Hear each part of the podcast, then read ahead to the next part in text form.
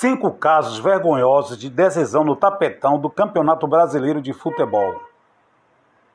Cinco casos vergonhosos de decisão no tapetão do Campeonato Brasileiro de Futebol. A história do Campeonato Brasileiro de Futebol é recheada de polêmicas sobre diferentes interpretações de regulamentos e famosas viradas de mesa articuladas nos bastidores por, por cartolas para beneficiar clubes de maior tradição torcida ou força política. A seguir, os principais casos de decisão no tapetão ocorridos no Campeonato Brasileiro que mancharam a história do nosso futebol. Decisão do Brasileirão de 1974. O regulamento do Brasileirão de 1974 previa como critério de desempate no quadrangular final a realização de um jogo extra, tendo como mandante o clube com maior número de pontos em todo o torneio. Como Vasco e Cruzeiro terminaram o quadrangular empatados e o Cruzeiro teve a melhor campanha na competição, a final deveria ter sido realizada em Belo Horizonte. No entanto, Outro artigo do regulamento previa que, em caso de agressão praticada por membros de algum clube, a punição seria a perda de mano de campo de três partidas. E como na partida disputada no Mineirão, já no quadrangular final contra o próprio Vasco, o vice-presidente do Cruzeiro, Carmine Furlete, invadiu o campo e tentou agredir o árbitro. O Vasco entrou com recurso exigindo a aplicação do artigo. Os cruzeirenses alegaram que não houve a suposta tentativa de agressão e que, e, e que a citada regra não tinha sido aplicada em nenhum momento na competição. Assim, após reunião na Confederação Brasileira de Desportos, CBD, hoje CBF, dirigentes do Cruzeiro aceitaram sem muita resistência que a partida fosse disputada no Rio de Janeiro. Na época, foram muito criticados pela imprensa mineira por um suposto interesse em maior arrecadação com a realização da partida no Maracanã. Na finalíssima, o Vasco derrotou o Cruzeiro por 2 a 1. Taças de ouro e de prata. Nos primórdios do Campeonato Brasileiro não havia acesso e descenso regulares, e a decisão sobre os participantes era mais política do que técnica, mediante convite da CBD. Assim, os clubes de maior tradição sempre estiveram garantidos no torneio. Em 1979, a recém-criada CBF passou a utilizar os campeonatos estaduais do ano anterior como classificatórios para o Brasileirão, realizado no primeiro semestre, no modelo que vigorou até 1984. O Campeonato Brasileiro era dividido em dois módulos chamados de Taça de Ouro e Taça de Prata. Os clubes, mais bem, os clubes mais bem colocados de cada estado se classificavam para a Taça de Ouro. Este elitizado grupo possuía direito a um maior número de vagas na fase decisiva do certame. Restando aos clubes que não obtiveram as primeiras colocações na, é, restando aos clubes que não obtiveram as primeiras colocações nas competições regionais a disputa da Taça de Prata.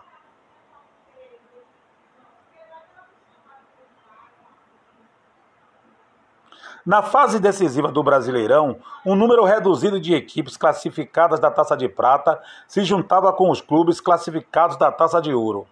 No entanto, o critério para a definição dos participantes se tornou menos rígido nas edições de 1983 e 1984, quando a CBF decidiu incluir clubes convidados na elite, com base num ranking nacional. A mudança de critério visava evitar que a mudança de critério visava evitar que clubes grandes ficassem de fora da taça de ouro. Caso Carlos Alberto. Em 1986, as vagas na elite do Brasileirão foram estabelecidas por um ranking da CBF, garantindo a participação dos grandes clubes.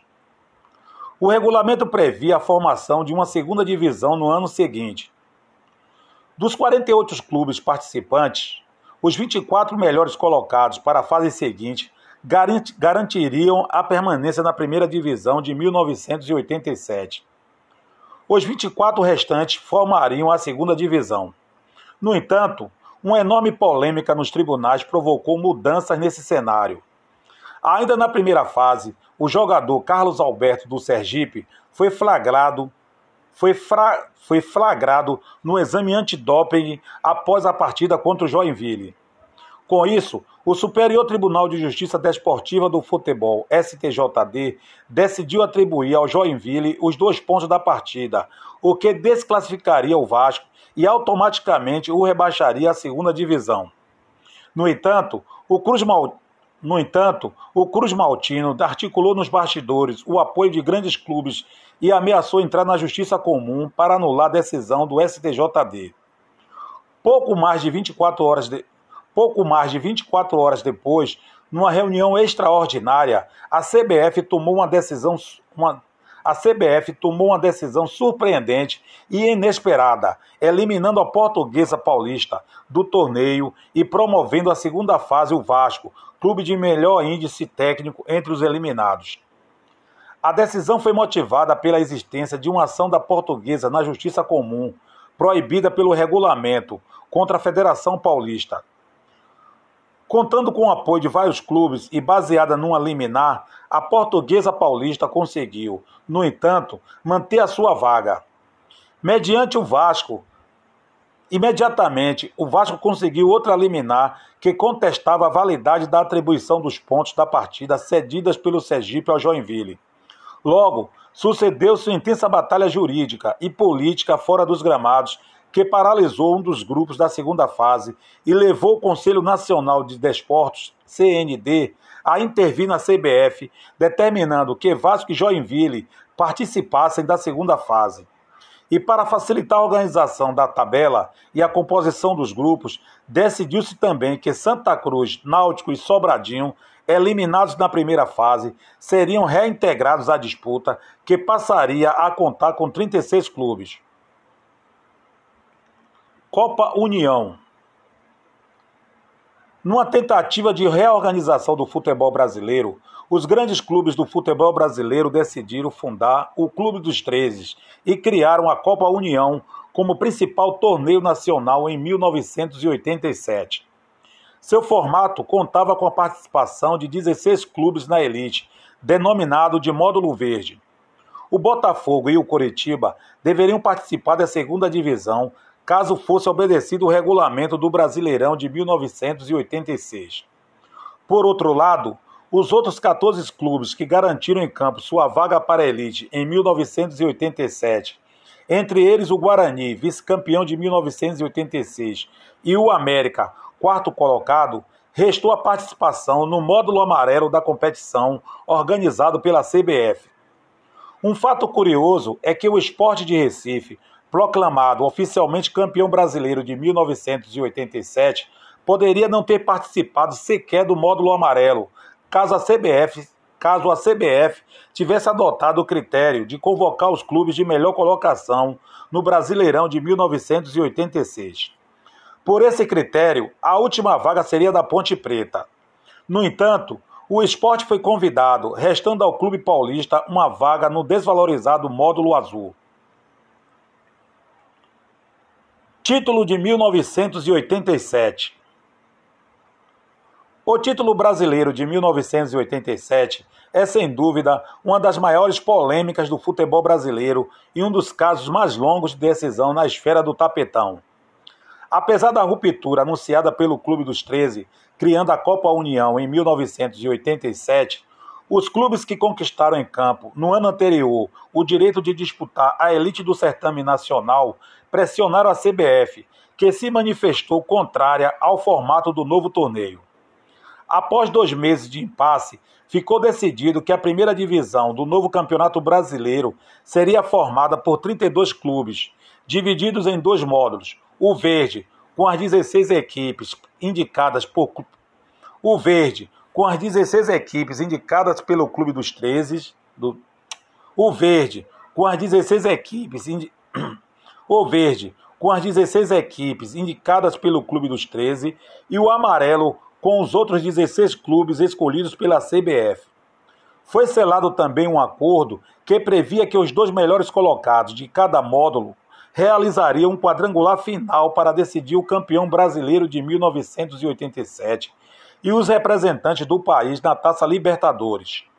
Assim, esperava-se uma decisão entre Flamengo e Internacional, campeão e vice do módulo verde, e Esporte Guarani, campeão e vice do módulo amarelo. Contudo, o Flamengo, por ter disputado o módulo que reuniu os principais clubes do país e se baseando numa decisão do Conselho Arbitral da CBF, que no início de 1988 determinou, por maioria, o cancelamento do quadrangular, se declarou campeão brasileiro de 1987, abdicando da disputa junto com o Internacional. A CBF, por sua vez, cumprindo uma liminar obtida pelo esporte na Justiça Comum e amparada por uma resolução do CND que estabelecia que qualquer mudança de regulamento só poderia ser feita em caso de decisão unânime do Conselho Arbitral, manteve a programação das finais. Com isso, Esporte Guarani realizaram a final, que consagrou o clube pernambucano como campeão brasileiro, reconhecido pela CBF. Após longa batalha judicial, o caso foi decidido. O caso foi decidido favoravelmente ao esporte na Justiça Comum, em sentença transitada em julgado em 1994. O Flamengo ignorou a decisão e continuou a se proclamar moralmente campeão brasileiro. Em dezembro de 2010, numa tenta... em dezembro de 2010, numa tentativa de pôr fim à polêmica, a CBF declarou os dois clubes campeões de 1987. Entretanto, em junho de 2011, a Justiça Federal obrigou a entidade a revogar a resolução e manter a sentença judicial de 1994. O Flamengo recorreu ao Superior Tribunal de Justiça, STJ, que em 2014 negou a reivindicação do clube. O caso foi levado então à mais alta instância judiciária do país, o Supremo Tribunal Federal, STF, que em março de 2016, através do ministro Marco Aurélio de Mello, torcedor do Flamengo, negou inicialmente o recurso contra a decisão do STJ. Como tratou-se de uma decisão monocrática, o clube rubro, o clube rubro, o clube rubro-negro entrou com um novo recurso, desta vez no colegiado do STF, que acolheu a reivindicação em agosto do mesmo ano. O julgamento definitivo o julgamento definitivo só ocorreu em abril de 2017, quando, por três votos a um, os ministros da primeira turma do órgão impuseram novo revés ao rubro-negro carioca, mantendo o título do esporte.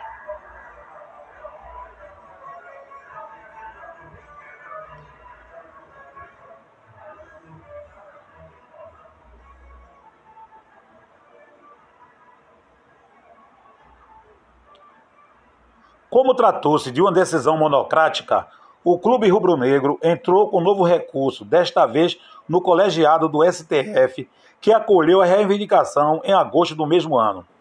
O julgamento definitivo só ocorreu em abril de 2017, quando, por três votos a um, os ministros da primeira turma do órgão impuseram novo revés ao rubro-negro carioca, mantendo o título do esporte impuseram novo revés ao rubro-negro carioca, mantendo o título do esporte.